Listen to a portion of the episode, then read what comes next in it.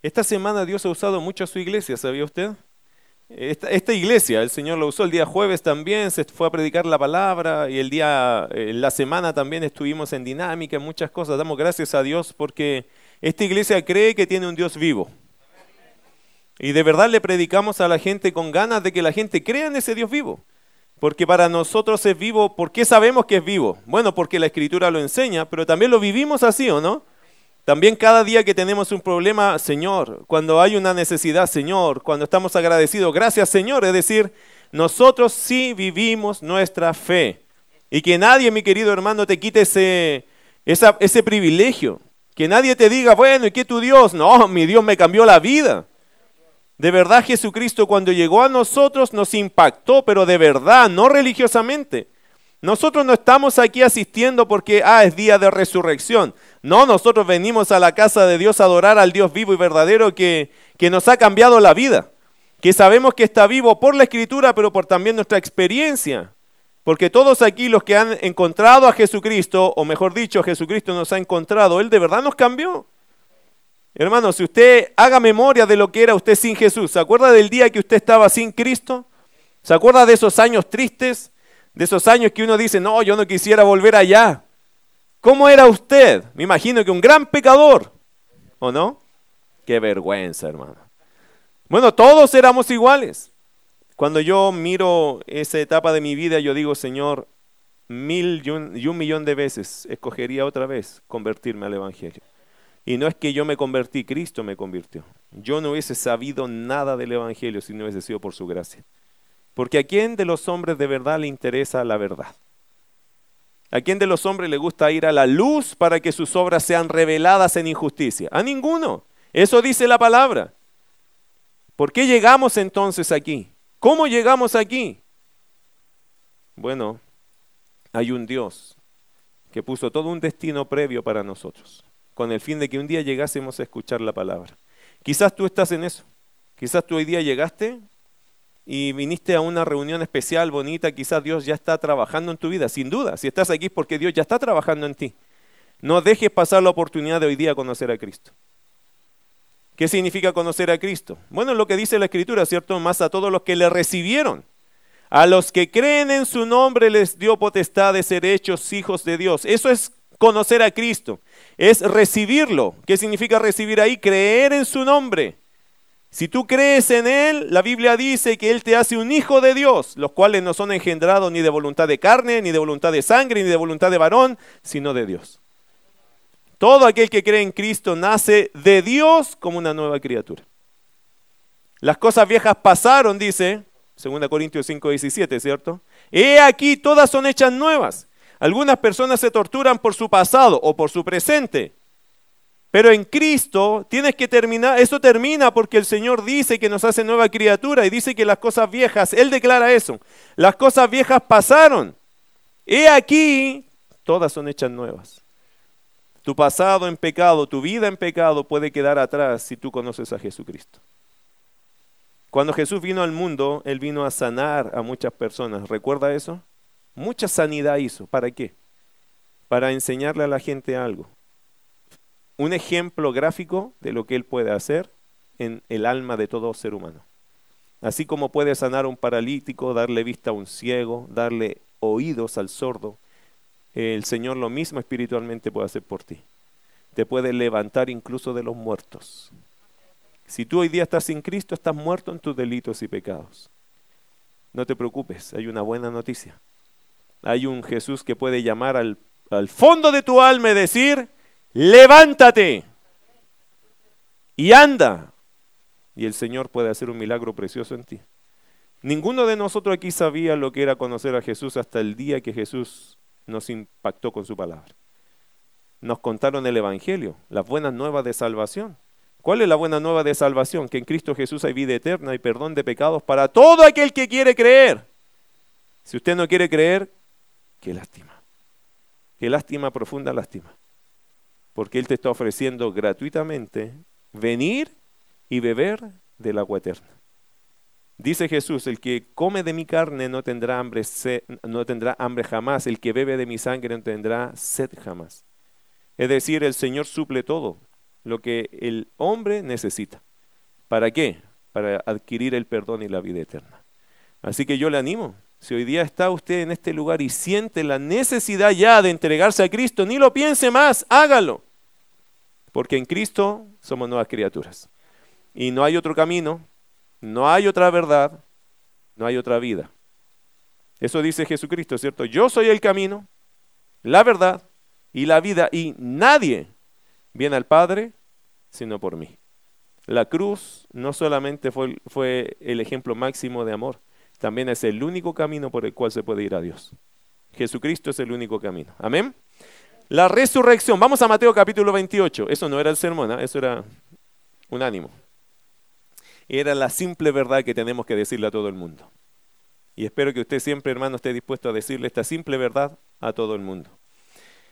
La resurrección, Mateo capítulo 28, me encantó. Yo espero cada año traer un pasaje a ustedes que hable de la resurrección. Este año eh, el Señor me guió a Mateo capítulo 28. Yo dije, ¿qué, qué sería lo que quiero exaltar?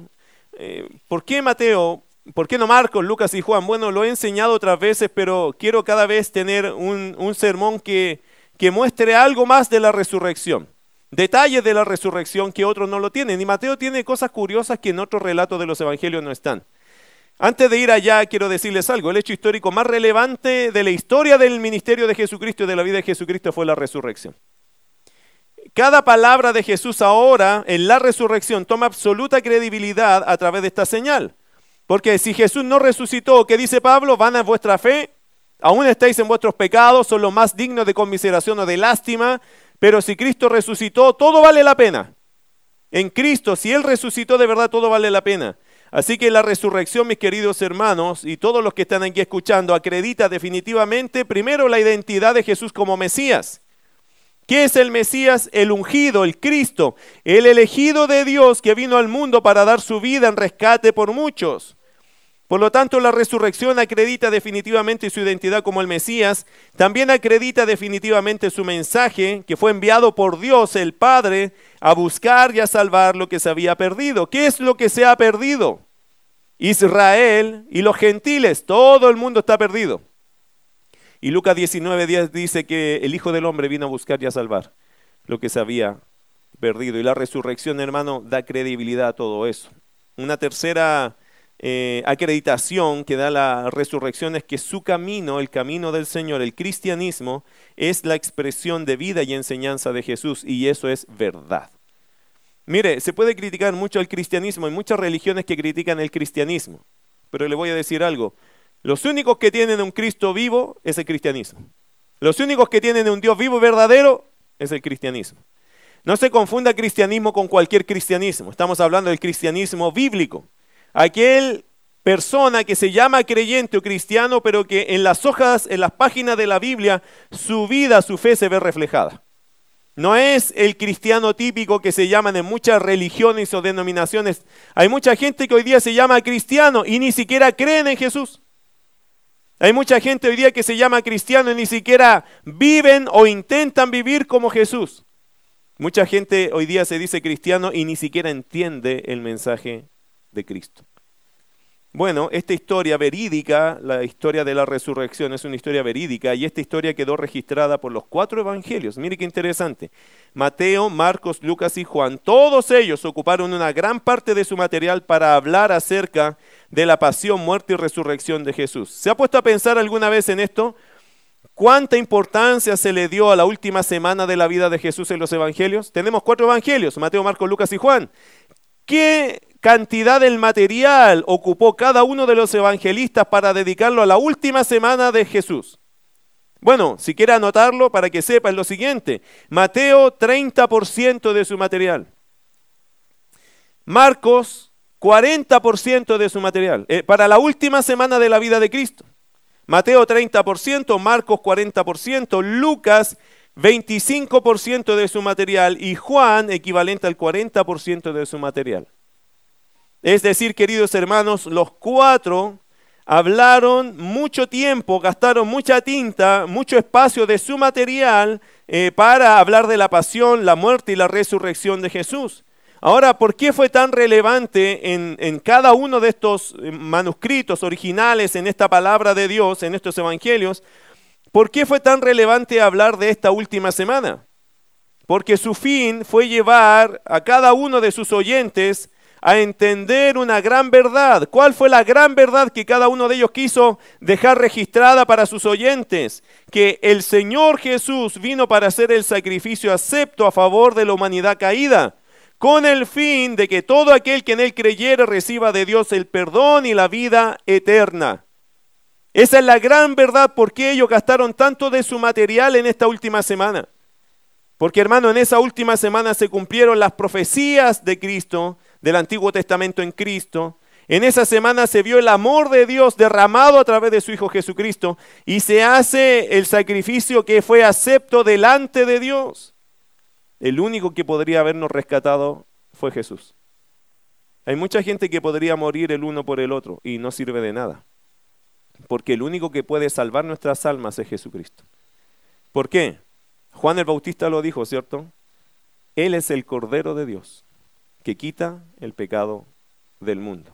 De hecho, el apóstol Juan, en 1 de Juan 2.2, lo expresa de esta forma. Dice, y Él es la propiciación por nuestros pecados, y no solamente por los nuestros, sino también por los de todo el mundo. La palabra propiciación significa el acto de satisfacer las demandas justas de un Dios santo.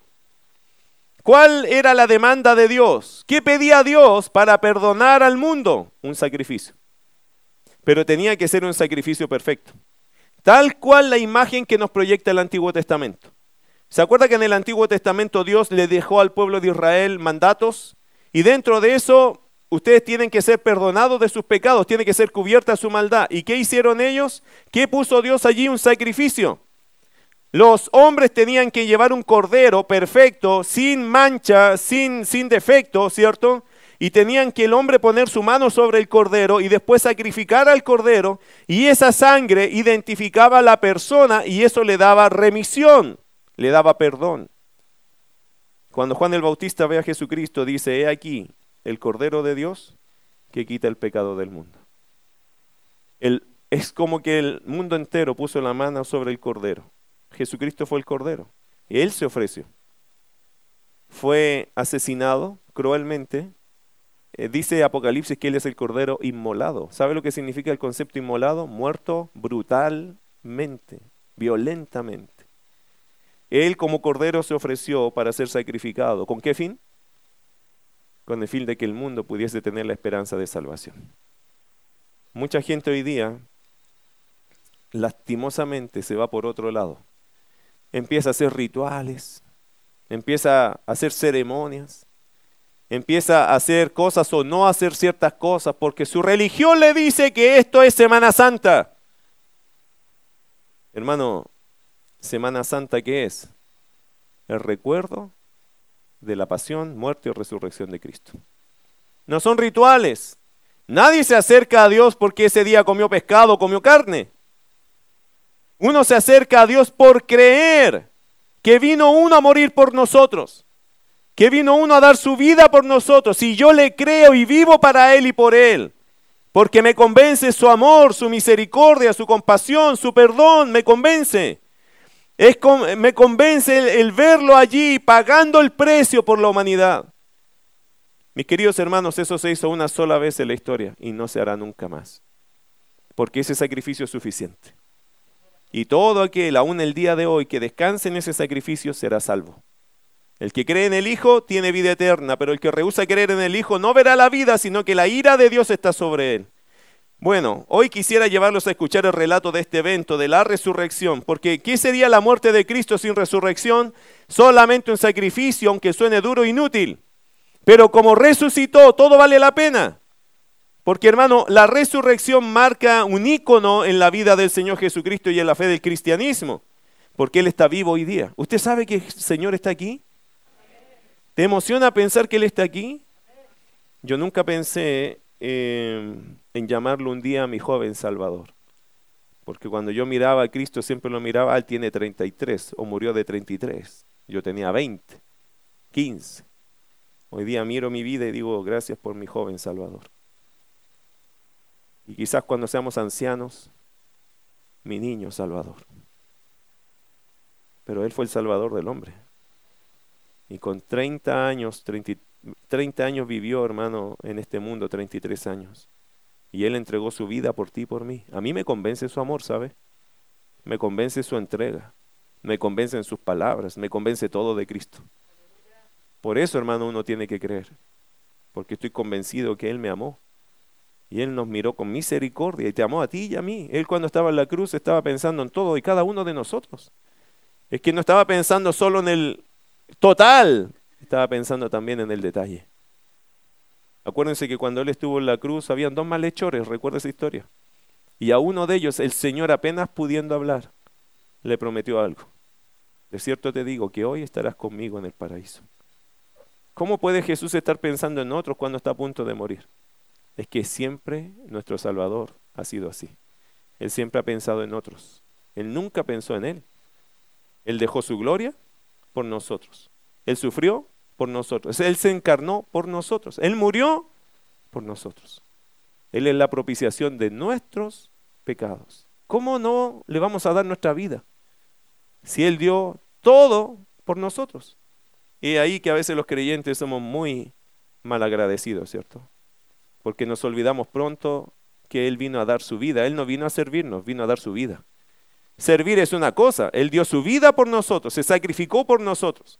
Cada gota de su sangre fue pagada por ti y fue pagada con mucho amor, por amor a nosotros. Ahora hablemos de la resurrección, este evento precioso que pone como la corona de toda la vida de Cristo y le da la autoridad a todas sus palabras y la vitalidad a todas sus promesas. Y yo quisiera llevarlos a escuchar el relato de Mateo. Mateo capítulo 28. Cada relato de la resurrección tiene sus datos interesantes, pero hoy yo quisiera que viéramos cómo Mateo dejó registro de lo que atestiguaron las únicas personas que estuvieron de cuerpo presente en el momento preciso de la resurrección. Este relato no lo tienen otros evangelios, así que es exclusivo de alguna forma, porque estamos hablando del momento justo donde Jesús resucita. Detalles que están allí, que por cierto Mateo los registró, pero no fue él quien los vio. ¿Quiénes estuvieron allí presentes? Fueron las mujeres en el ministerio de Jesucristo existieron unas mujeres muy fieles a Dios. Y fueron ellas las que estuvieron en ese momento, porque fueron ellas las que madrugaron y fueron a la tumba. Fueron ellas las que acompañaron a Jesucristo en el camino al Gólgota, ¿cierto? Fueron ellas las que estuvieron allí llorando a Jesucristo cuando Él estaba en la cruz. No fueron sus discípulos. La triste realidad dice que los discípulos desampararon a Jesús. De hecho, Jesús lo dijo, heriré al pastor y las ovejas serán dispersas. Y se cumplió esa profecía también. Jesucristo fue herido y sus ovejas, las más leales, la que dijo, yo nunca te voy a negar, todos huyeron. Y de las doce que el Señor crió en su seno, una de ellas, el que comía eh, del pan, ¿cierto? Del mismo plato, eso significa amigo íntimo, lo traicionó. Lo vendió por 30 piezas de plata. Ese fue el precio del apreciado, dice la escritura. ¿Y qué eran 30 piezas de plata? El valor de un esclavo. Y en el Antiguo Testamento eso era el valor de un esclavo. Y a Jesucristo fue entregado por 30 piezas de plata. Ayer estaba leyendo el libro de los Hechos y usted sabe que cuando entregaron los de Éfeso, entregaron los libros de brujería, el total de la cuenta de ese dinero, de tantos libros, ¿sabe cuánto era? 50 mil piezas de plata y a Jesucristo, el creador del universo, nuestro Dios, fue vendido por 30 piezas de plata. Los libros de brujería costaban 50 mil, 50 mil piezas de plata. Y al Dios del universo, a su hijo, lo vendieron por 30 piezas. ¿Qué valor se le dio? El valor de un esclavo. Jesucristo pagó el precio, ¿por qué? Porque nos ama.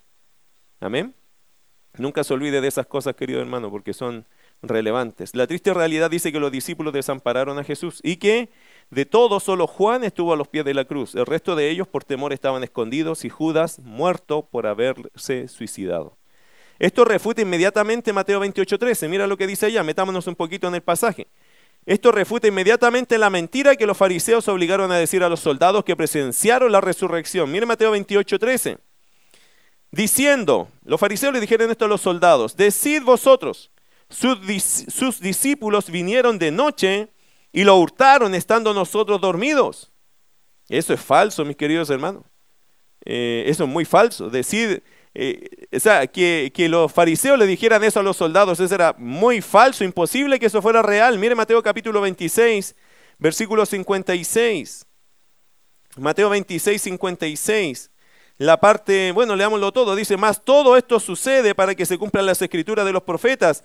¿Y qué dice después? Entonces todos los discípulos dejándole, huyeron, mis queridos hermanos, no fue decorosa, pero esa fue la verdad acerca de la actitud de los discípulos. Uno le entregó traicionándolo, Judas Iscariote, los demás huyeron. Uno de ellos le negó tres veces, Pedro, al el cual se había comprometido incluso a dar su vida por el Mesías.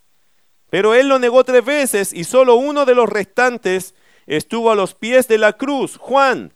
El resto todos huyeron y se escondieron para salvar sus vidas. Así que lo que los fariseos están diciendo es una invención terrible y, totalmente contraria a la realidad que estaban viviendo los discípulos en ese minuto. Este relato de Mateo no viene de lo vivido por los discípulos, sino de las mujeres discípulas, que sí estuvieron en la crucifixión, en la muerte o resurrección de Jesús. Vamos allí. Mateo capítulo 28. Podemos expresar este pasaje o lo podemos exponer en tres partes. Número uno, el día en que sucedió la resurrección. Número dos, lo que pasó en el momento de la resurrección. Y número tres, lo que pasó después de la resurrección. Vamos allá. Primero, el día en que sucedió la resurrección. ¿Qué día resucitó Cristo? ¿Qué día resucitó Cristo? Bueno, mire Mateo 28.1, no tenemos que inventarlo, solo tenemos que leerlo. Dice, pasado el día de reposo, al amanecer del primer día de la semana, vinieron María Magdalena y la otra María a ver el sepulcro. ¿Qué día resucitó Jesús? El primer día de la semana. ¿Qué día es ese? Domingo. El versículo lo corrobora. Mire versículo 1, dice, lo corrobora eh, diciendo pasado el día de reposo. ¿Y el día de reposo qué día es? Sábado. El que ha estudiado un poco de Biblia y sabe que el día de reposo es el día eh, conmemorativo de los judíos, ¿cierto? El día sábado, el día donde ellos reposan. Y ahí Jesús tuvo un gran problema con ellos haciéndole entender que es el día de reposo. Pero el día es el día sábado. Por lo tanto, nosotros sabemos que el día de la resurrección es el día domingo. La resurrección, mis queridos hermanos, fue la punta de, de lanza, ¿cierto?, que llevó al cristianismo en sus inicios a hacer del domingo el día de reunión. ¿Por qué nos juntamos los domingos? Algunos dicen, no, es que la tradición católica, olvídese de eso. ¿Qué dice la palabra? ¿Cuál es el día que Jesús resucitó? Día domingo. ¿Qué día nos debemos juntar nosotros? Bueno, nos juntamos el domingo y celebramos y recordamos siempre que tenemos o estamos del lado de la victoria. Eso, hermano, es más relevante que cualquier tradición, historia que usted escuche. Lo más relevante, y si alguien te pregunta, ¿y ustedes por qué se juntan el domingo y no el sábado como nosotros? Bueno, lo hacemos en memoria, en recuerdo de que estamos del lado de la victoria. Cristo resucitó. Y mi querido hermano, a mí me parece ver que las iglesias, al principio, cuando se empezaron a formar las iglesias, tomaron de costumbre reunirse el día domingo. Mire primero a los Corintios capítulo 16, verso 1 al 2. Dice primero a los Corintios 16, 1 al 2. En cuanto a la ofrenda para los santos, haced vosotros también de la manera que os ordené, que ordené en las iglesias de Galacia cada primer día de la semana, cada uno de vosotros ponga aparte algo según haya prosperado, guardándolo para que cuando yo llegue no se recojan entonces ofrendas. A mí me parece ver aquí que empezó un principio a ser predominante. ¿Cuál es? Las iglesias se reunían el primer día de la semana, hacían sus servicios allí, recogían sus ofrendas y etcétera. A mí me parece ver que llegó una práctica a la vida de la iglesia cuando los apóstoles la formaron y la práctica ¿cuál era? Reunirse los días domingo. La iglesia en todo caso, mi querido hermano, y quiero ser bien claro con esto, la iglesia de cualquier forma no está sujeta a un día. ¿Por qué? Bueno, porque todos los días nosotros debemos honrar al Señor. Amén. Y si nos tocara reunirnos el lunes, vendremos el lunes con gozo, ¿cierto? Pero es mejor, es más ideal, todavía podemos hacerlo, juntarnos los domingos. ¿Por qué? Porque el día domingo, mis queridos hermanos, marca un icono en la historia del cristianismo, la resurrección de Jesús. Pero eso significa que solo nos podemos reunir el domingo. ¿Que solo es importante juntarse los domingos? No, porque si usted se recuerda, la iglesia primitiva se reunía ¿cuántos días? Todos los días. Todos los días hacían reunión. Y uno se pregunta, ¿pero qué? ¿Qué hablarán todos los días? Hermano, a mí me encantaría que nos juntáramos todos los días. Yo creo que pecaríamos menos, creceríamos más y estaríamos más unidos como hermanos y viviríamos más nuestra fe y ganaríamos más almas. O sea, yo no veo ninguna desventaja en juntarse todos los días. Veo una gran desventaja en que no nos juntemos. De hecho, la escritura que dice, no dejando de congregarnos. Hace mal dejarse de congregar. Uno se enfría, uno se metaliza, materializa, seculariza sus pensamientos, escucha mucha filosofía que no es de Dios. En cambio, cuando uno se junta todos los días de la semana, ¿qué hace la palabra? Te va limpiando, renovando, enseñando, adoctrinando. Toda la escritura es inspirada por Dios y útil para enseñar, para redarguir, para corregir, para instruir en justicia. Si nos juntáramos todos los días, todos los días recibiríamos ese ministerio, ¿no? Por lo tanto, hermano, sin duda habrían más frutos espirituales en nosotros y menos oportunidades para pecar. Porque si yo tengo que ir al templo, ya no tengo tiempo para ir a ese lugar que no me conviene. Si yo tengo que venir al templo y estar con mis hermanos, hay una responsabilidad que siento sobre mí y eso me motiva a cuidar mi vida. ¿No nota? Los hermanos, ahora el domingo es lindo juntarse, sí hermano, pero si puedes, ven todo lo que puedas a la iglesia. Ven todos los días que puedas. Nunca te vas a ir de aquí menos de lo que tú traías. Nunca te vas a ir de aquí con menos aporte espiritual de lo que traías. De hecho, muchos cuando nos vamos, nos vamos felices, ¿o no? ¿Por qué? La palabra, la palabra. Ella me enseñó, me edificó, me desafió. Hermano, mientras más una iglesia se junta, más útil puede ser para Dios. ¿Qué nos ha enseñado el diablo? ¿Qué nos ha enseñado el sistema? ¿Qué nos ha dicho el mundo? ¿Para qué tanta iglesia? Oh, que son fanáticos. Y ahí hemos hecho caso diciendo, bueno, quizás somos muy fanáticos, entonces mejor no vamos. Y no te diste ni cuenta cuando te comenzaste a enfriar. ¿Cierto? Cuando volviste a la iglesia, oh, qué rico estar en la iglesia. Le hace bien al creyente estar en su iglesia, porque esta es la casa de Dios, es su familia. Y aquí, hermano, nos ponemos a la fogata de la palabra. Y la palabra renueva nuestro corazón. Bueno, ¿De qué nos sirve la información que nos da Mateo? ¿De qué nos sirve esta información de que fue el primer día de la semana? Bueno, anota algunas cosas, quizás le sirven. Cada vez que la iglesia se reúne en domingo, puede recordar que este fue el día donde se vivió el triunfo más grande del cristianismo. Tenemos un Señor y un Dios vivo, amén. Así que mis queridos hermanos, cada vez que nos reunimos un domingo, claro que nos sirve. Nos podemos juntar toda la semana y el domingo rematamos en gozo, ¿o no? Porque vivimos toda la semana confiando en el Señor y el domingo le celebramos. Gracias Señor, porque este día yo recuerdo que tú estás vivo. Y eso significa que estás conmigo donde yo vaya. Me da fuerza, convicción para toda mi semana. Porque usted después se va de acá, hermano, pero ¿sabe qué? El Señor va con usted. Y te va a ayudar en todas tus situaciones. Todas las situaciones que tú vivas en la semana, puedes confiar en un Dios vivo y verdadero, porque Él está contigo, porque Él resucitó. Número dos, cada vez que entramos al templo podemos estar seguros de que hay uno que está presente primero que nosotros, ¿cierto? Nuestro Salvador, quien triunfó sobre la muerte, nuestro Señor Jesús. Él vive y Él vendrá por nosotros. Qué lindo sería que Jesús viniera un día cuando estamos aquí juntos en la iglesia, ¿no? Los que están online dirían, no, no, no, porque... Pero qué lindo sería un día que todos congregados, mientras le alabamos, fuéramos llevados por Él. ¿Puede pasar eso? Puede pasar, porque el Señor vive y ha prometido venir por su iglesia. Número tres, podemos predicar con plena seguridad que el Señor está vivo porque hay evidencia tangible de su resurrección. Así que hermano, cuando prediques de un Dios vivo, no, que no te tiemble la mano en decir que Jesús está vivo. Alguno te puede decir, yo no lo puedo ver, sí, pero la palabra dice que está vivo. Y Jesús mismo dijo, más bienaventurados son los que creen que los que ven. Así que el creer, hermano, es una cosa que a Dios le mueve el corazón. De hecho, la Biblia que dice, hermano, que sin fe es imposible agradar a Dios. Así que el que se acerca tiene que creer que le hay y que es galardonador de los que le buscan. Hebreos capítulo 11 dice eso. Así que, amados, si usted dice, pero es que yo no lo he visto, no necesitas verlo. ¿Le crees? ¿Le crees a sus palabras? Si tú le crees, estás listo porque el Señor no se va a hacer visible por ti aquí, ya nos dejó su testimonio.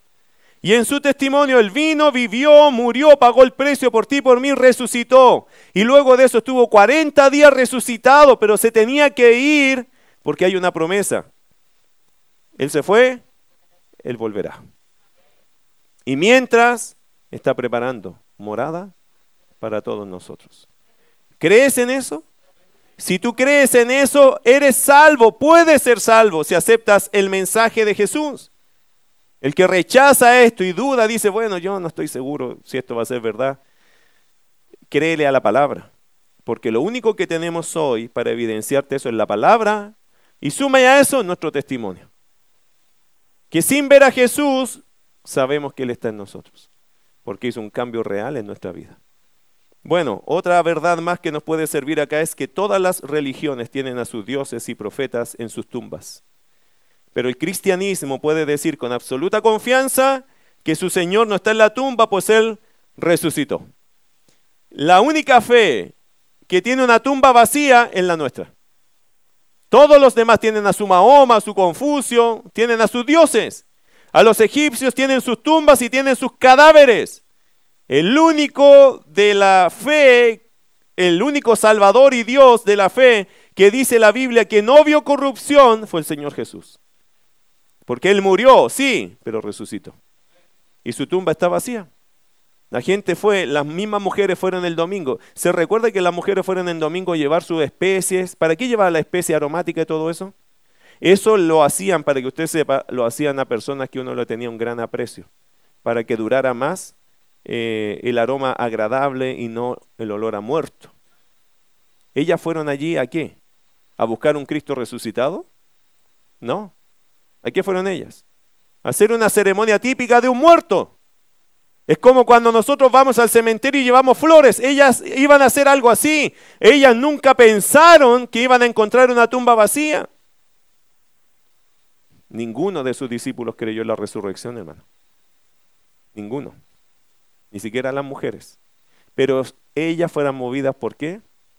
Por la gratitud que ese hombre les dio en la vida por el valor que Jesús les dio en su vida, por el cariño que les dio, porque para ellas sí fue especial.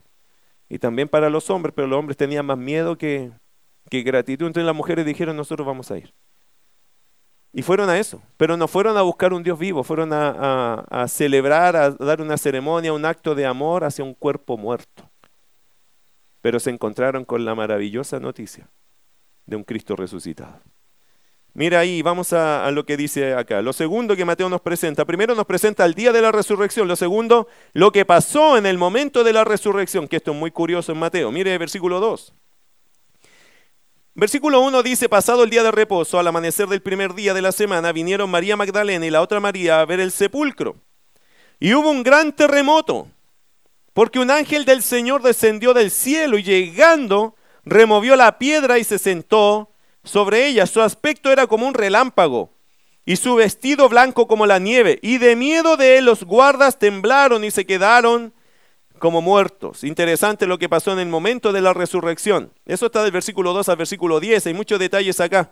Los cuatro evangelios cuentan detalles de la resurrección, pero de forma interesante cada uno de ellos añade algo más de información que si usted juntara todo tendría una historia completa.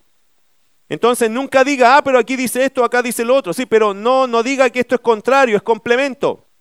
De hecho, si usted lee otro evangelio, va a encontrar que eran dos ángeles, no uno. Ah, uno dice, pero entonces contradicción, no es complemento de información. Usted tiene que juntar las cuatro historias y como un rompecabezas juntar las piezas y te va a dar una imagen completa de esta escena. Mateo relata cosas curiosas. Por ejemplo, nos dice que hubo un gran terremoto. Recuerda, mi querido hermano, que, que, esto del gran terremoto también fue en la muerte de Jesús. Cuando Jesús murió, también hubo un movimiento telúrico. Ahora en, su resurrección también hay un movimiento telúrico, un terremoto. Ahora la pregunta es, ¿hay algo aquí que debemos aprender? ¿Tiene sentido eso de los terremotos? Bueno, si usted lee el Salmo 114, verso 7, mire lo que dice. Salmo 114, verso 7. Y quizás hay algo aquí que podemos aprender de este movimiento tan curioso de la tierra en momentos claves. 114, verso 7. A la presencia de Jehová tiembla la tierra, a la presencia del Dios de Jacob, el cual cambió la peña en estanques de aguas y en fuentes de aguas la roca. Yo creo, mis queridos hermanos, que aquí hay algo que nosotros podemos aprender. La presencia divina de Dios se hizo presente. La presencia de Dios. En la muerte del Señor Jesucristo, ¿quién se hizo presente? Dios. Y en la resurrección, ¿quién se hace presente? Dios. La presencia de Dios mueve la tierra, hermano. Por lo tanto, yo creo que en estos eventos puntuales, no voy a defender cada terremoto en esta tierra, porque qué sé yo, Dios puede usar eso de castigo de mil formas. Lo que sí puedo decir que en estos relatos bíblicos, cuando hubo terremoto, hermano, que es la presencia divina de Dios. Se hace presente Dios allí y eso no puede evitarlo la tierra porque la presencia de Dios es más grande que este mundo. Cuando el Señor hablaba en el Éxodo con el pueblo, la tierra temblaba también, parece que se iba a partir la tierra. La presencia de Dios es mucho para sostenerla, esta humilde eh, tierra. Y cuando Dios se hace manifiesto, la, tierra tiembla, hermano, no aguanta la presencia total de Dios o, esa presencia divina de Dios. Si Dios, hermano, se apoyara un minuto en esta tierra, esta tierra se hace polvo. Gracias a Dios que no se cansa, hermano. Porque el día que Dios hiciera esto así, esta tierra se fue, hermano. Y toda la galaxia yo creo que se iría con el apoyo de Dios. Dios, gracias a Dios que no se cansa. Es decir, Dios es demasiado es majestuoso para que la tierra aguante. Entonces se manifiesta un poco Dios así ya como su presencia grandiosa, hermano, y la tierra se agita. Bueno, ¿qué más pasa en este pasaje? Eh, dice ahí, y hubo un gran terremoto porque un ángel, y ahí entendemos nosotros eso, ¿cierto? La venida de un ángel celestial vino acá y provocó parte de la gloria de Dios allí a través de un ángel. Y dice porque un ángel del Señor descendió del cielo y llegando removió la piedra y se sentó sobre ella. Interesante la aparición de un ángel. ¿Usted cree en los ángeles? Yo creo en ellos, aunque no he visto ninguno. ¿Pero usted cree en los ángeles? Yo también, pero yo no he visto ninguno. No sé si serán rubios, ojos verdes, azules. No tengo idea. Algunos los pintan así, ¿cierto? Pero uno no sabe. ¿Usted ha visto alguna vez un ángel? Más de alguno, lo más cercano es que yo creí que vi uno. Una imagen, una cosa... Mi querido hermano, el mundo angelical es real. Los ángeles sí existen. Y si yo leo la palabra, los ángeles tienen un ministerio sumamente activo en la vida del Señor Jesucristo. Ahora, sin desviarme del tema, aquí aparece un ángel. Acuérdese que al principio de la vida de Jesucristo también apareció el ángel Gabriel anunciando su nacimiento. Y ahora aparece otro ángel diciendo, Él resucitó. El ministerio de los ángeles en la vida de Jesús fue bastante intenso. Y los ángeles, hermanos, es otra realidad que los creyentes también pueden disfrutar. Por lo menos leyendo nosotros entendemos que los ángeles estuvieron en la vida de Jesús. ¿Habrán estado alguna vez relacionados con nosotros los ángeles? ¿Nos habrán ayudado alguna vez? ¿Nos habrán salvado alguna vez la vida? Bueno, la Biblia dice que sí. ¿Cuántas veces nos hemos dado cuenta? Probablemente nunca. Porque nosotros siempre queremos que somos nosotros los que nos salvamos, ¿cierto? Justo yo doblé el vehículo y no choqué. Y ahí estaba el ángel en medio, evitando la colisión. No los vemos, pero yo creo que ahí están. Una vez un joven me dijo, pastor, a mí me pasó una bala por aquí. Yo la vi, no sé cómo, pero pasó. Y no me hizo nada. Yo creo que ahí va el ángel con la bala para... Dios muchas veces va a usar a sus ángeles, aunque usted no los vea. Como una vez un pastor iba en el campo, esos pastores de campo que iban ahí caminando y unos ladrones eh, lo querían asaltar y de repente lo ven con tremendo guardaespaldas. Y no lo, no lo robaron, ni tontos. Después estos ladrones lo vieron de nuevo al pastor porque los ladrones escucharon el evangelio y se convirtieron. Le dijeron, pastor, le queremos confesar algo. Nosotros a usted le íbamos a robar. Ahora que nos convertimos le, contamos. Pero le íbamos a robar, pero cuando sacó su guardaespaldas a usted ni nos atrevimos. El pastor se mató de la risa y ¿cuál es guardaespaldas? ¿Los ven aquí? Si yo siempre ando solo, dice. Es el Señor, hermano, que manda a sus ángeles a cuidar a sus hijos. Es que no hay otra forma de explicarlo. Y cada vez que alguien me cuenta cosas así, yo digo gloria a Dios, porque es Dios que cuida a sus hijos. Hermano, mientras ande usted en valle de sombra de muerte, no temeré mal alguno. El Señor puede mandar a sus ángeles a cuidarte. Asegúrate de andar en buen camino para que te cuide. Bueno, ¿qué nos aporta Mateo? Nos habla del momento preciso de resurrección. Hubo un terremoto y hay cosas interesantes y un ángel del cielo que se hace visible aquí a los hombres. Y mira verso 3, ¿cómo es su aspecto? Su aspecto era como un relámpago y, y su vestido blanco como la nieve. Interesante, ¿qué muestra eso? La gloria, la justicia, la santidad de Dios. Hermanos, los ángeles son reflejo de lo que hay en el cielo. ¿Qué hay en el cielo? Gloria de Dios, luz de santidad, de pureza. Por eso, hermano, él, él refleja lo que de dónde viene. Los ángeles, mis queridos hermanos, son el reflejo, una pequeña muestra de lo que es el cielo. El cielo es un lugar lleno de gloria, lleno de luz, lleno de santidad, lleno de justicia. Eso es el cielo.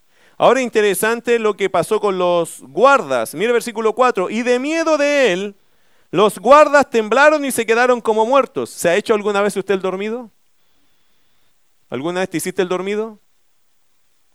Anda a sacar el perro. Ah, está durmiendo, no lo molestemos. Y usted feliz, ¿cierto? Los guardas les pasó algo parecido. Vieron al ángel y dijeron, hermano, usted tiene que entender una cosa. Los soldados romanos tenían eh, una ley. ¿Cuál era la ley del soldado romano? Si se te escapa eh, el, que estás cuidando, si se te va, si, si, si huye, tu vida la pagas por el que se te arrancó. Hay dos ejemplos en esto. En el caso de Pedro, no, no, le voy a citar la cita nomás, le voy a dar la cita, pero no la voy a leer por cuestión de tiempo. Pero en Hechos 12, 19, usted va a encontrar a Pedro que Pedro fue el Espíritu de Dios que lo saca de la cárcel. ¿Se acuerda? Estaban, eh, Herodes lo quería matar. Y el, eh, y el, Señor lo saca de la cárcel. Él pensaba que estaba durmiendo. Entonces Pedro estaba muy ahí en una visión. Él pensaba que era una visión y era real. Y de repente Pedro como que despierta y se encuentra fuera de la cárcel. Nadie supo, los soldados nunca supieron cómo se arrancó Pedro. Bueno, Pedro fue sobrenatural esa huida. ¿Se acuerda que él llegó a tocar la puerta de donde estaban los hermanos reunidos, la casa Juan Marcos, me parece que era? Y Rode me parece que salió y dijo, oye, es Pedro, y nunca le abrió la puerta. De tanta emoción que tenía y la gente decía, no, no es Pedro, debe ser su ángel. Los judíos creían que cuando uno moría, eh, venía el ángel como a despedirse de sus seres queridos. Bueno, ¿qué pasó con los guardas después? Herodes dijo, bueno, ¿dónde está el que voy a sacar a matar? Porque toda la gente está esperando. Y todo empezó, no, no, no, no, ¿qué, le podemos decir? No sé. Nosotros estuvimos aquí, no nos movimos. Ya, dígame la verdad. ¿A quién de ustedes le pagaron? No a ninguno. Nosotros no, usted sabe. Bueno, lo mataron a todos. Por perder a un preso, lo mataron a todos. Y el caso de Pablo. Eh, en, en Hechos capítulo 16, ¿se acuerda del carcelero de Filipo? ¿Por qué se iba a matar? Hubo un terremoto, ¿se acuerda? Ellos estaban cantando himnos, alabando al Señor, hubo un terremoto y todas las celdas se soltaron. El carcelero despertó, estaba, durmiendo, ahí parece que hubo un problema. Estaba durmiendo, llegó y dice que vio todas las celdas abiertas. ¿Y qué dijo él? Mejor me mato yo antes que me maten. Y él haciendo eso, Pablo le dijo, no te mates porque estamos todos aquí. De ahí él se convirtió a Cristo, el carcelero. Ahí hay dos ejemplos que te dicen algo. ¿Cuál es la ley del soldado romano? Si se te pierde la persona, tú pagas por su vida. Ahora es casi ridículo que se te pierda un muerto, ¿cierto? Es como ¿Cómo hacer tan mal soldado que se te va a perder un muerto? Bueno, pero se les perdió. ¿Por qué? Porque llegó el ángel y ellos dijeron, bueno, acá tenemos una sola opción, pelear, porque no podemos dejar que se lleve eh, la persona que, está a nuestro cargo, porque nos va a tocar morir. Si se enteran que se arrancó, ¿cómo se va a arrancar? Pero se arrancó. Bueno, ¿y qué pasó? ¿Les dio la capacidad para pelear? Que dice verso 4, y de miedo, hermano, ¿cómo habrá sido lo impresionante del ángel? Eh, hermano, porque yo entiendo algo, el miedo cuando te agarra, te agarra, ¿cierto? Ahora, un soldado está acostumbrado a pelear uno a uno o con más de uno, tiene armas para eso, pero llegó el ángel y no hubo nada que los animara a pararse. De hecho, ¿qué dice el texto? Y de miedo de él, los guardas temblaron y se quedaron, no se pudieron mover, hermano. Estaban pero horrorizados, soldados, hombres que están acostumbrados y sabían que venía una sentencia, pero igual dijeron, prefiero pagar la sentencia, pero yo no voy a enfrentar a este. ¿Cómo habrá sido de impresionante el ángel? A pesar de su preparación y su sentencia, hermano, su miedo fue mayor, se quedaron como muertos. Eso significa absolutamente paralizados, impotentes frente a la tremenda imagen de este ángel de Dios. Nosotros en comparación a los ángeles no somos nada, hermano. De hecho, Daniel se encontró, Juan se encontró con un ángel y se desarmaban. Literalmente no tenían fuerzas para estar de pie. lo que pasa en el cielo versus nosotros, hermano, nosotros no somos nada. El hombre se cree tanto, pero cuando Dios se manifiesta, hermano, somos nada.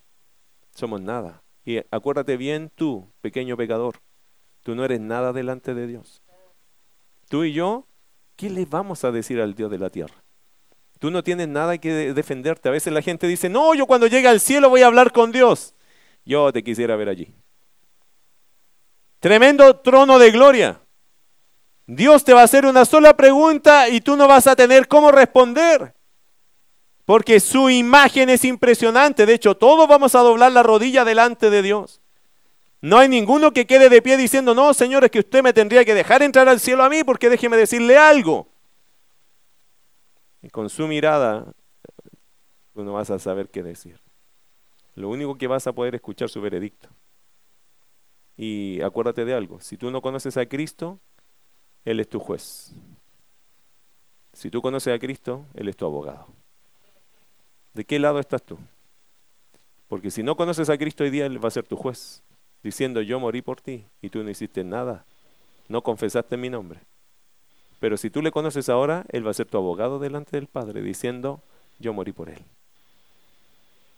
Entonces, el hombre tiene dos figuras donde puede jugar allá en la eternidad. Siendo disculpado por Cristo, siendo acusado por Él. ¿Dónde quieres estar? Y yo creo que te conviene, nos conviene a todos, que el Señor sea nuestro abogado y no nuestro juez.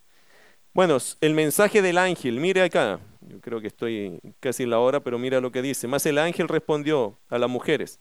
Al ángel, si se da cuenta, no le dio ni un tema a los soldados, ¿se da cuenta? Ni preocupado estaba. ¿Qué le iban a hacer los soldados al ángel? De hecho, nada, porque estaban muertos de miedo, arrinconados allí seguramente, esperando que se fuera. Más el ángel traía, hermano, otra misión. Mas el ángel respondiendo dijo a las mujeres, no temáis vosotras, porque yo sé que buscáis a Jesús el que fue crucificado.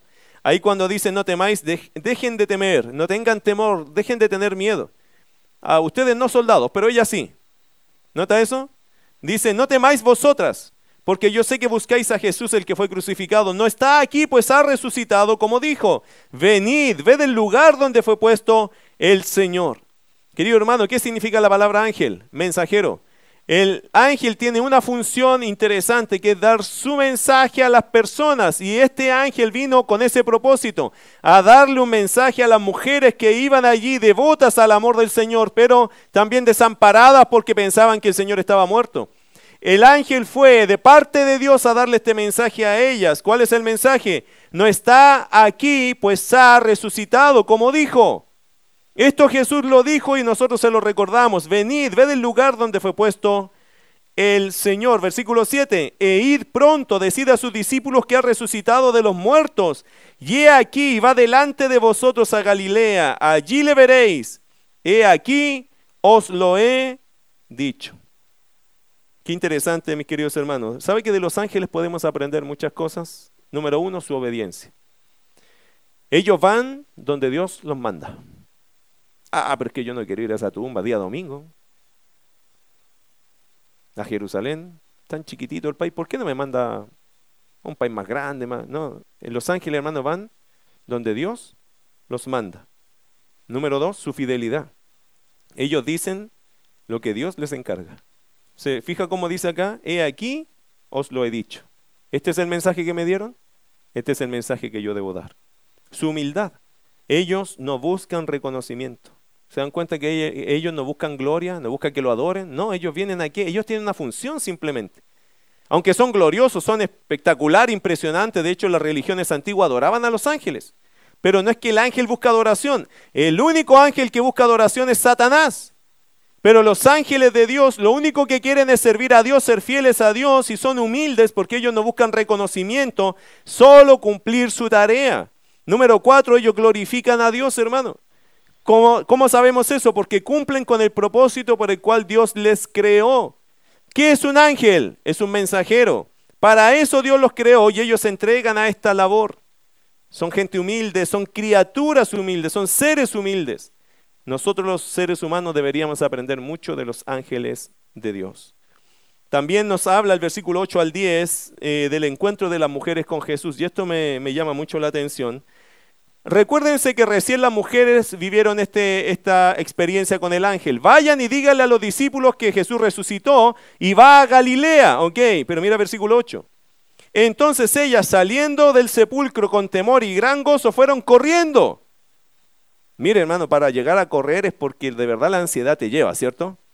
Eh, o la micro se te está pasando, cualquier cosa, pero uno va como con... Cuando uno, una mujer va corriendo porque de verdad algo le urge, le, parece importante, impresionante, y tiene que ir, y estas mujeres estaban cargadas de esa emoción. Vimos a un ángel, el Señor ha resucitado, ¿qué estamos haciendo aquí? Le impulsaba su ánimo. Ellas corrían, versículo 8, y con gran gozo fueron corriendo a dar las nuevas a sus discípulos, y mientras iban a dar las nuevas a los discípulos, He aquí Jesús les salió al encuentro diciendo, salve. Y ellas acercándose abrazaron sus pies y le adoraron. ¿Sabe lo que me gusta de este pasaje? El contraste. Ellas iban tan afanadas a decirle a los discípulos algo, un mensaje impresionante. Jesús resucitó, pero se encuentran con Jesús y se le olvidó el mensaje. ¿Qué correr? ¿Qué me importan estos? Después se los digo. ¿Nota el amor que tenían por el Señor? Me encanta eso, hermano. A veces tú quieres salir corriendo a tu trabajo, hermano, pero cuando abres la palabra, reposa tu alma. Ah, después hago lo otro. Que casi no da esa sensación, ¿no? Cuando uno, hermano, empieza a amar al Señor, casi nada más, casi nada te importa más que estar con tu Señor. Y antes de salir a trabajar, mi Señor. Antes de salir a hacer mis cosas, mi Señor. Qué triste es cuando los creyentes olvidamos eso. ¿Sabe por qué? Porque pasamos afanados, corriendo para allá y para acá, sin gozo, sin espiritualidad, porque la vida nos lleva, decimos nosotros, hay tanto que hacer. Pero ellas tenían un mensaje sumamente importante, hermano, eran la noticia, eran el correo electrónico, eran el WhatsApp que estaba en ese minuto corriendo. Iba a dar el mensaje, hermanos, era el mensaje, Cristo resucitó, va a Galilea, pero se encuentran con Jesús, chao. Hasta aquí llegó esto de andar corriendo. ¿Qué hicieron ellas? Y ellas acercándose, abrazaron sus pies. Mucha paso, ¿no? Se nota que de tanto ajetreo, ellas vieron a Jesús y lo que vino a sus vidas, ¿qué fue? Adoración. Y como dice acá el pasaje, eh, abrazaron sus pies. Se detuvo el tiempo en sus corazones. ¿Por qué? Porque apareció la persona que ellas más amaban y que los sintieron perdidos y había resucitado. ¿Valía la pena detenerse? Por supuesto, hermano. Que los discípulos esperen, ¿cierto? ¿Para qué se esconden? ¿Por qué no vinieron? ¿Por qué no fueron los discípulos ahí a entregarle un poco de flores al Señor, perfume? ¿Por qué no hicieron lo mismo? Que esperen, ¿cierto? ¿Quién más importante? La persona de Jesús. Siempre Jesús, mis queridos hermanos, será lo más importante. Yo veo aquí una muestra de lo que pasará con los creyentes cuando nos encontremos con nuestro Señor Jesús.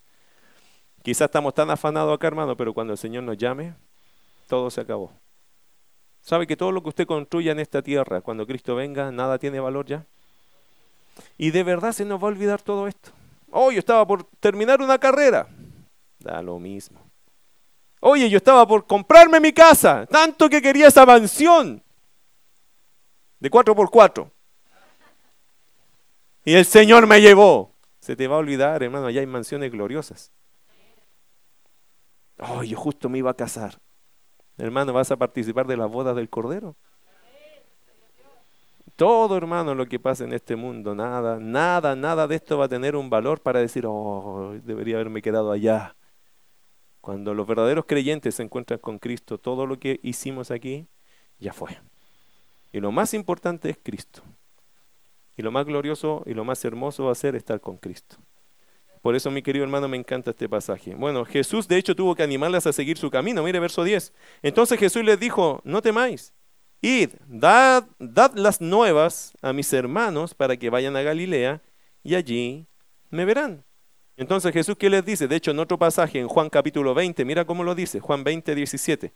Casi graciosamente lo, entiendo este pasaje así. Juan 20, 17. Las mujeres se encuentran con Jesús y mira lo que dice. Jesús les dijo, no me toques, porque aún no he subido a mi Padre, más ve a mis hermanos y dile, subo a mi Padre y a vuestro Padre, a mi Dios y a vuestro Dios. Ahí dice, no me toques, literalmente, eh, suéltenme los pies. Como me pueden dejar ir, porque ella le abrazaron los pies y aquí no me toque la expresión, no es que no me toque, sino eh, me pueden soltar porque yo me tengo que ir a hacer una cosa, ustedes vayan a hacer otra. Pero ellas estaban emocionadas abrazando a su Señor. Hermanos, lo vieron muerto y ahora está resucitado. Ellas querían no soltarlo más. ¿No te pasa lo mismo cuando extrañas a una persona? Y que la vuelves a ver después de muchos años. Y la quieres abrazar y no la quieres soltar más. Bueno, eh, a Jesucristo hermano, yo veo otra vez aquí una lección para los cristianos. Aunque sería lo mejor, escucha bien esto, aunque sería lo mejor estar con el Señor hoy día, mientras nos encontramos con Él, debemos ir y llevar su mensaje. Lo, más, lo mejor que podría pasar hoy es que Cristo nos lleve. Amén. Y se acabó todo. No más deudas, no más dolor de cabeza, no más dolor de cuerpo, no más miseria, no más violencia. Para nosotros ya no más. No más preocupaciones del colegio, que el niño, que la niña, que la educación, que el, pago de esto y de lo Nunca más. No más dolor, no más enfermedad, nunca más. ¿No sería lo mejor eso? Eso sería lo mejor. Pero mientras pasa eso, así como Jesús le dijo a ellas, vayan y den el mensaje, mientras viene Cristo, tenemos que ir y dar su mensaje. Para eso estamos en esta tierra. Hasta que Cristo venga, la gente tiene que escuchar de nosotros el mensaje del Evangelio. Amén. Y la tercera parte de esta historia sería lo que pasó después de la resurrección. Y esto, hermano, lo vamos a hacer, espero rápido. ¿Qué dice allí? lo que pasó después de la resurrección. Ya sabemos el día, fue día domingo, ¿cierto? Ya sabemos las cosas que pasaron ese día, cosas curiosas que nos muestra Mateo, pero también nos dice lo que pasó después de la resurrección. Interesante cómo el diablo siempre quiere apagar la voz de la verdad. Siempre quiere usar a sus secuaces para que esta voz brillante, esta, esta realidad de la resurrección, se quede lo más apagada posible para no dar énfasis. Yo lo veo, por ejemplo, en nuestra sociedad. En nuestra sociedad ya como que nos permitieron un día hablar de la resurrección. Como que toda la sociedad habla un día. Como que celebramos ya una semana, dos, tres cositas. Y ya, hermano, lamentablemente la resurrección se hizo un evento. Y no es un evento, es una verdad que debemos llevar con nosotros todos los días. De aquí en adelante, hermano, la predicación de Pedro, de Pablo y todos los discípulos, hermano, fue tremenda. Cristo ha resucitado, Él está vivo y, nos quiere salvar. Y de aquí en adelante la predicación, obviamente el Espíritu Santo en sus vidas, lo llevó siempre a hablar de la resurrección. La resurrección era una verdad que nunca salió más del mensaje. Hermano, no caigamos en esto de que esto es un evento. Hoy día, por cierto, le damos gracias, pero mañana tiene que seguir esto en nuestros corazones y en nuestro mensaje.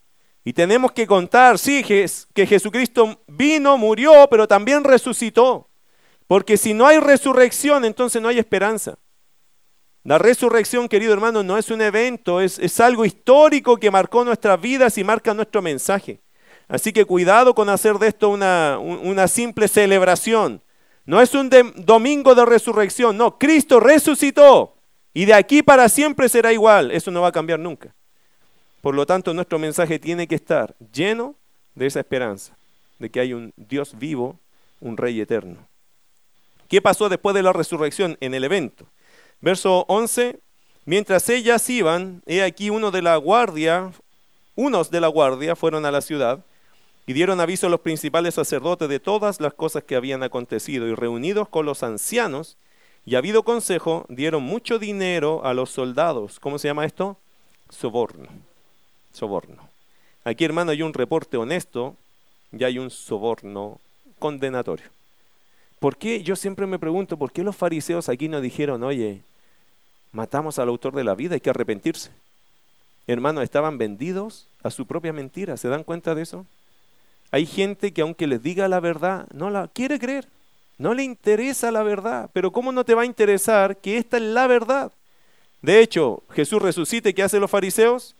cuando escuchan ese reporte honesto de los soldados, versículo 12, 13, diciendo, le dieron mucho dinero a los, mucho dinero a los soldados, diciendo, decid vosotros, sus discípulos vinieron de noche y lo hurtaron estando nosotros dormidos. Pero usted sabía lo que iba a pasar con ellos, ¿cierto? Si los soldados decían eso a sus autoridades, ¿qué iban a hacer sus autoridades? Así que está durmiendo, sigue durmiendo. Y los mataban. Mire versículo 14. Los mismos fariseos, ¿cierto? Y si esto lo oyera el gobernador, nosotros le persuadiremos y os pondremos a salvo. ¿Se nota el soborno? Hermano, esta era la forma, esto fue un reporte honesto de los soldados diciendo, oye, pasó tal cosa. No tenemos explicación, pero pasó esto. ¿Qué dijeron los fariseos? Mm, entonces lo vamos a arreglar de esta forma. Nunca hubo una reacción, una reflexión, un arrepentimiento, nunca hubo. Solo hubo un soborno para guardar el silencio de los soldados. En el fondo, hermano, fue un secreto a voces. Mire versículo 15. Y ellos, tomando el dinero, hicieron como se les había instruido, ¿cierto? Incrédulos, que no se rindieron a la verdad que hacen, se dejan comprar. Compraron su silencio, no se los compraron barato, porque dice que le dieron mucho dinero. Entonces, un incrédulo que le pueden dar mucho dinero por quedarse callado en algo, ¿qué hicieron ellos? Tomaron el dinero. No dijeron, no, yo me rindo a esa verdad. No, ellos tomaron el dinero. Mira verso 15. Hicieron como se les había instruido. Este dicho se ha divulgado entre los judíos hasta el día de hoy. Esto fue un secreto a voces. Es decir, Mateo nos dice que hasta sus tiempos, pues de hecho Mateo lo escribió y dice, este dicho se ha divulgado entre los judíos hasta el día de hoy, más o menos hasta el año 70, probablemente Mateo estuvo vivo, 80 probablemente por allí. Hasta esos tiempos Mateo escuchaba lo que pasó el día de la resurrección. Ellos quisieron dejar esto en silencio, pero la luz, mis queridos hermanos, se cuela por cualquier rendija. Así que por mucho silencio que pagaron, esto igual salió y se divulgó esto. Por lo tanto, no quedó en secreto el soborno que hicieron los fariseos en contra del testimonio de la resurrección. Ahora, ¿qué ganaron ellos si después Jesús andaba 40 días paseándose? Pagaron mucho dinero, no digan nada, y ahí andaba Jesús. 40 días con sus discípulos, comiendo. Es inútil tratar de negar algo. Es como dice tapar el sol con un dedo, es inútil, hermano. Cortar un bosque no va a quitar la primavera. Estas personas quisieron callar la resurrección y la luz de la resurrección salió por todos lados. Y el mensaje se hizo real, aunque ellos quisieron apagarlo. ¿Qué pasó entre Jesús y sus discípulos? Porque esto fue después, ¿cierto? Entre Jesús y los discípulos pasaron cosas interesantes. Hubo un reencuentro, versículo 16, pero los once discípulos se fueron a Galilea, al monte donde Jesús les había ordenado. Y cuando le vieron, le adoraron. Igual que las mujeres, ¿nota eso? Claro, no llegaron en el momento preciso, pero ahí estaban sus corazones. Vieron a Jesús, le adoraron, pero algunos dudaban. Interesante, dice el texto. Y Jesús se acercó y les habló diciendo, Toda potestad me es dada en el cielo y en la tierra, por tanto id y haced discípulos a todas las naciones, bautizándolos en el nombre del Padre y del Hijo y del Espíritu Santo, enseñándoles que guarden todas las cosas que os he mandado, y aquí yo estoy con vosotros todos los días, hasta el fin del mundo. Amén. Aquí hay un reencuentro con el Señor. También hay, algunas dudas, ¿cierto? Pero quiero que entienda bien, cuando dice acá que hay algunas dudas, no creo que tenga que ver con que cuestionaban que Jesús estaba allí. Creo que estaban maravillados de lo que estaban viendo, porque la experiencia humana no da como para entender todo eso. Mire Lucas capítulo 24 para que entienda más o menos, creo yo, el espíritu de este pasaje, de esta expresión. Lucas capítulo 24, versículo 36. Lucas 24, 36. Dice, mientras ellos aún hablaban de estas cosas, Jesús se puso en medio de ellos y les dijo, pasa a vosotros. Entonces, espantados y atemorizados, pensaban que veían un espíritu. Yo creo que eso les pasó a ellos. Que tenían, algunos dudaban, es que era muy impresionante verte si yo te vi muerto y ahora te veo acá. Ellos pensaban que veían un espíritu, pero mira el verso 38. Pero él les dijo, ¿por qué estáis turbados y vienen a vuestros corazones estos pensamientos? Mirad mis manos y mis pies, que yo mismo soy, palpad y ved, porque un espíritu no tiene carne ni huesos, como veis que yo tengo. Y diciendo esto les mostró las manos y los pies. ¿Suficiente o no? Suficiente. Pero mire el verso 41. Y como todavía ellos de gozo no lo creían, Bueno, yo creo que nosotros podríamos juzgar a los discípulos, pero si nosotros hubiésemos estado ahí, capaz que hubiésemos estado lo mismo, ¿no? Y, dice, como todavía ellos de gozo no lo creían, y uno dice, ya, pues crees luego, ya me está desesperando el pasaje, ¿cierto? Y estaba maravillado, les dijo, otra señal más, para que ellos crean, para que aterricen el pensamiento de que no es un espíritu, de que es Jesucristo literal, que es de cuerpo, de carne y hueso, que come. Mira versículo 41, ¿tenéis aquí algo de comer? Jesús comió porque tenía hambre. Yo creo que comió para decirle, oye, si estoy comiendo, soy de carne y hueso, o sea, tóquenme, tranquilo, aquí estoy. Y dice versículo 42, entonces le dieron parte de un pez asado y un panal de miel. Entre paréntesis, eso nos muestra algo, que nuestro cuerpo resucitado puede comer. ¿Habrá comida en el cielo? ¿Qué dicen los bautistas? Gloria a Dios. ¿eh? Hermano, en el cielo se come y se bebe. Usted sabe que Jesús dijo que de esta, del vino, del fruto de la uva, no beberé hasta que lo beba nuevo con ustedes en el reino. Así que, hermano, en el cielo hay bebida y hay comida. Para los venezolanos, gloria a Dios, ¿cierto? Y él lo tomó y comió delante de ellos. Habían algunas dudas, pero yo creo que eran de gozo, de que la experiencia humana no da para eso. La experiencia humana cuál es? Tú vives, yo te conozco, tú te mueres y nos vemos en la eternidad. No es tú vives, mueres y te vuelvo a ver en unos tres días. Eso para ellos era demasiado, demasiado. Por eso creo que habían esas dudas allá, pero el Señor, esas dudas no lo detuvieron. De hecho, el Señor que les da a ellos, hace un reencuentro, quita sus dudas y les da una misión. ¿Cuál es la misión, mi querido hermano, que nosotros tenemos? Toda potestad me es dada en los cielos y en la tierra. Hermano, así que toda misión que estamos cumpliendo la hacemos respaldada por el omnipotente Señor de señores. Usted nada de salir a predicar el Evangelio, usted no sale sin poder. Hay alguien que está con nosotros. Así que cada vez que prediquemos, predica sabiendo algo. El Señor y, su, y todo su poder está con nosotros en esa tarea. Hermano, usted no predica solo. Cuando usted predica, está el Dios Todopoderoso contigo haciendo obras, haciendo obras, transformando gente, ganando almas. Nosotros predicamos, pero el que tiene el poder allí es el Señor. ¿Se acuerda lo que dice la Escritura, cierto? Que, que nosotros recibiremos poder, dunamis. Es el poder que el Espíritu de Dios te da cuando tú testificas. No me avergüenzo del Evangelio porque es poder de Dios para salvación. Mi querido hermano, todo el poder de Dios va con nosotros cuando estamos evangelizando. Para que la gente se convierta, tiene que ser Dios cambiando un alma. Nosotros no cambiamos almas. ¿Quién las convierte? Es Dios y su poder. Por eso creo que Jesús le dice, toda potestad me dada en el cielo y en la tierra. Por tanto, o así como, vayan y haced discípulos a todas las naciones. Note que aquí el mandato no es ir, porque la traducción literal sería yendo. El mandato aquí es hacer discípulos. Eh, en el griego usted lo, lo, podría ver así, no tengo tiempo para eso ahora, pero dice, por tanto, literalmente sería, por tanto, yendo, hagan discípulos a todas las etnias. Aquí la palabra naciones se traduce como etnias. ¿Qué es una etnia? Una etnia, mis queridos hermanos, ¿qué es? Diferente cultura, diferente lugar, diferente idioma, diferente eh, forma de vivir. Somos distintos. Ahora, yendo a cualquier lugar que usted vaya, no allá, sino en cualquier lugar, usted haga discípulos a todas las etnias. A eso es más cercano que cuando dice id. Cada vez que se leyó esto id es como, ah, tengo que ir a dónde. Da la sensación de distancia. Pero la traducción literal sería yendo.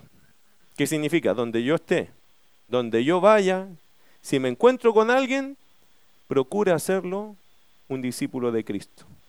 Ah, pero pastor, si es de otro idioma, amén, mejor todavía. ¿Y si es de otra cultura? ¿Y si es de otro color? Bueno, eso dice el texto.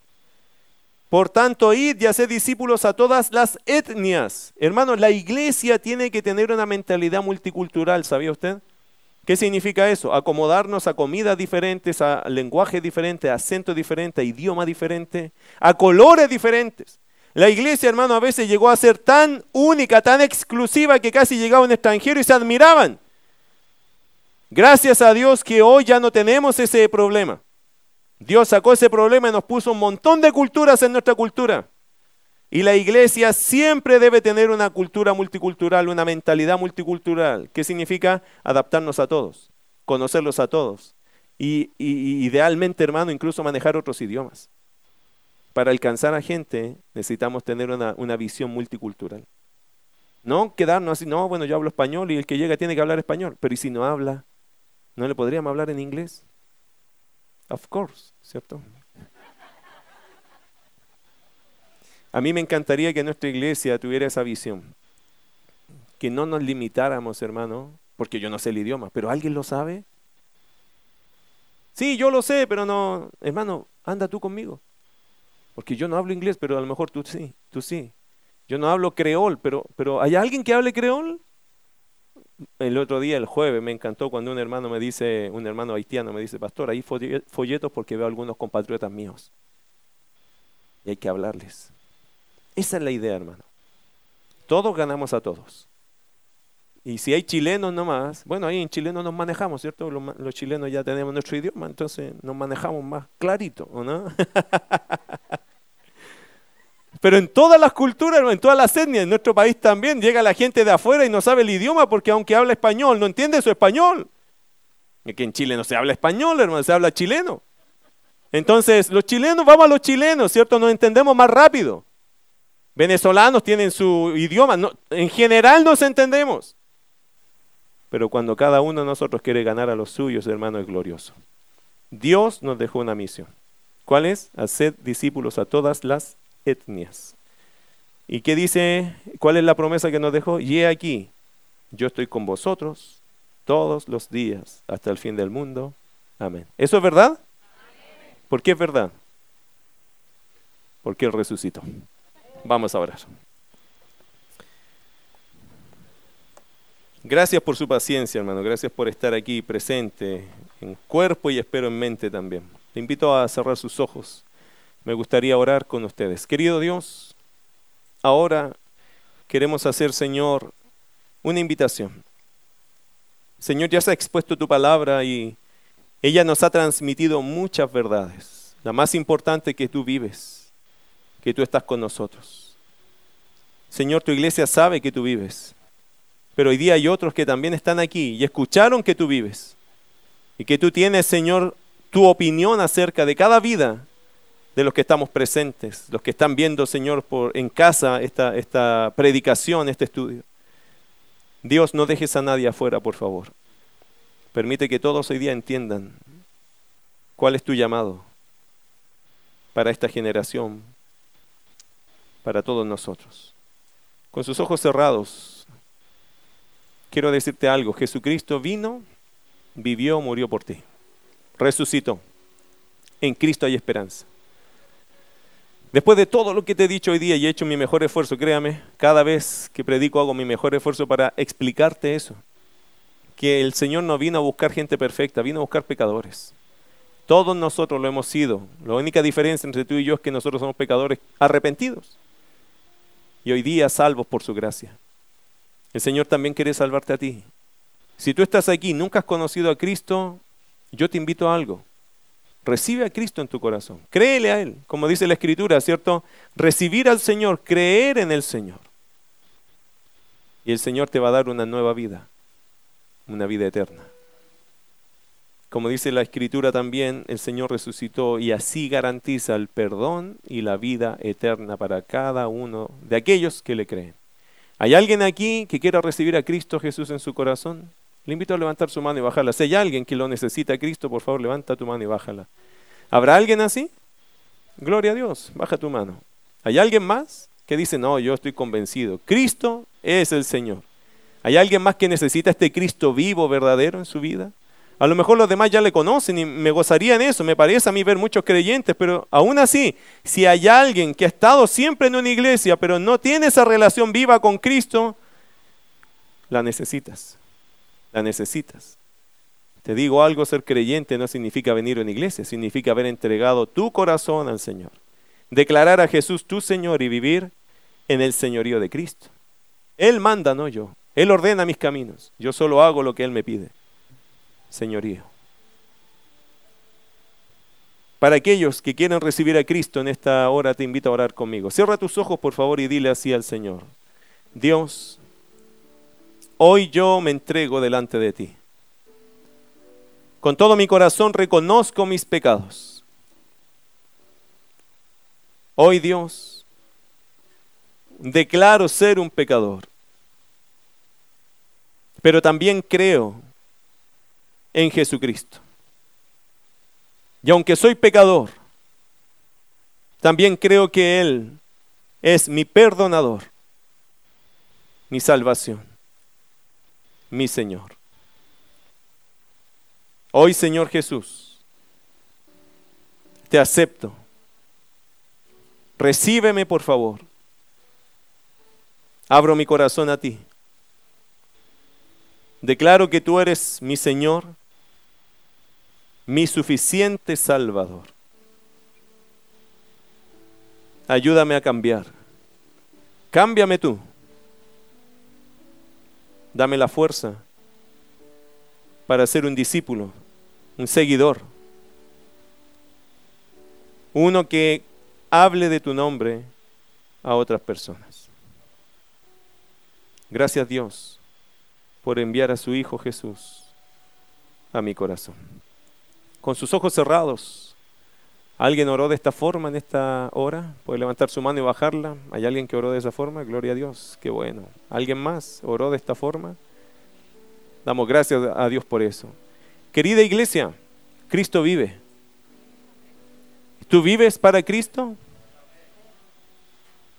Eso es. Cristo vive. ¿Vivimos para Cristo? Quien dice, pastor, yo quiero vivir para Cristo, le invito a ponerse de pie. Yo sé que mi redentor vive y yo quiero vivir para mi redentor. Querido hermano, si esa es tu decisión, ora y dile, Señor, úsame, úsame, úsame. Tú me mandaste a predicar. Tú me prometiste que estarías conmigo. Úsame. Úsame en este mundo que necesita de ti. Úsame. Permíteme estar dispuesto y disponible cada vez que hay una oportunidad de hablar de tu nombre. Úsame. Habla con tu Dios, habla con nuestro Señor y dile, Señor, tú vives en mí, yo quiero vivir en ti. Amado Señor, gracias por la resurrección. Es impresionante, Señor, cómo podemos ver a un Dios vivo. Lo atestiguamos por la palabra y también por nuestras personas. Imposible que nosotros estuviésemos aquí si no es por tu amor, si no es por tu poder. Señor, la fe no es religión, la fe es un milagro que vino de tu mano para nosotros y con mucha gratitud la tomamos. Señor, aunque la gente no lo entienda, nosotros lo entendemos. Cristo vino, murió y resucitó por nosotros. Tú eres un Dios vivo y te mereces que nosotros vivamos para ti. Gracias por acompañarnos en este camino hasta que nos encontremos contigo. Gracias por prometer, Señor, que estarás con nosotros hasta el fin del mundo.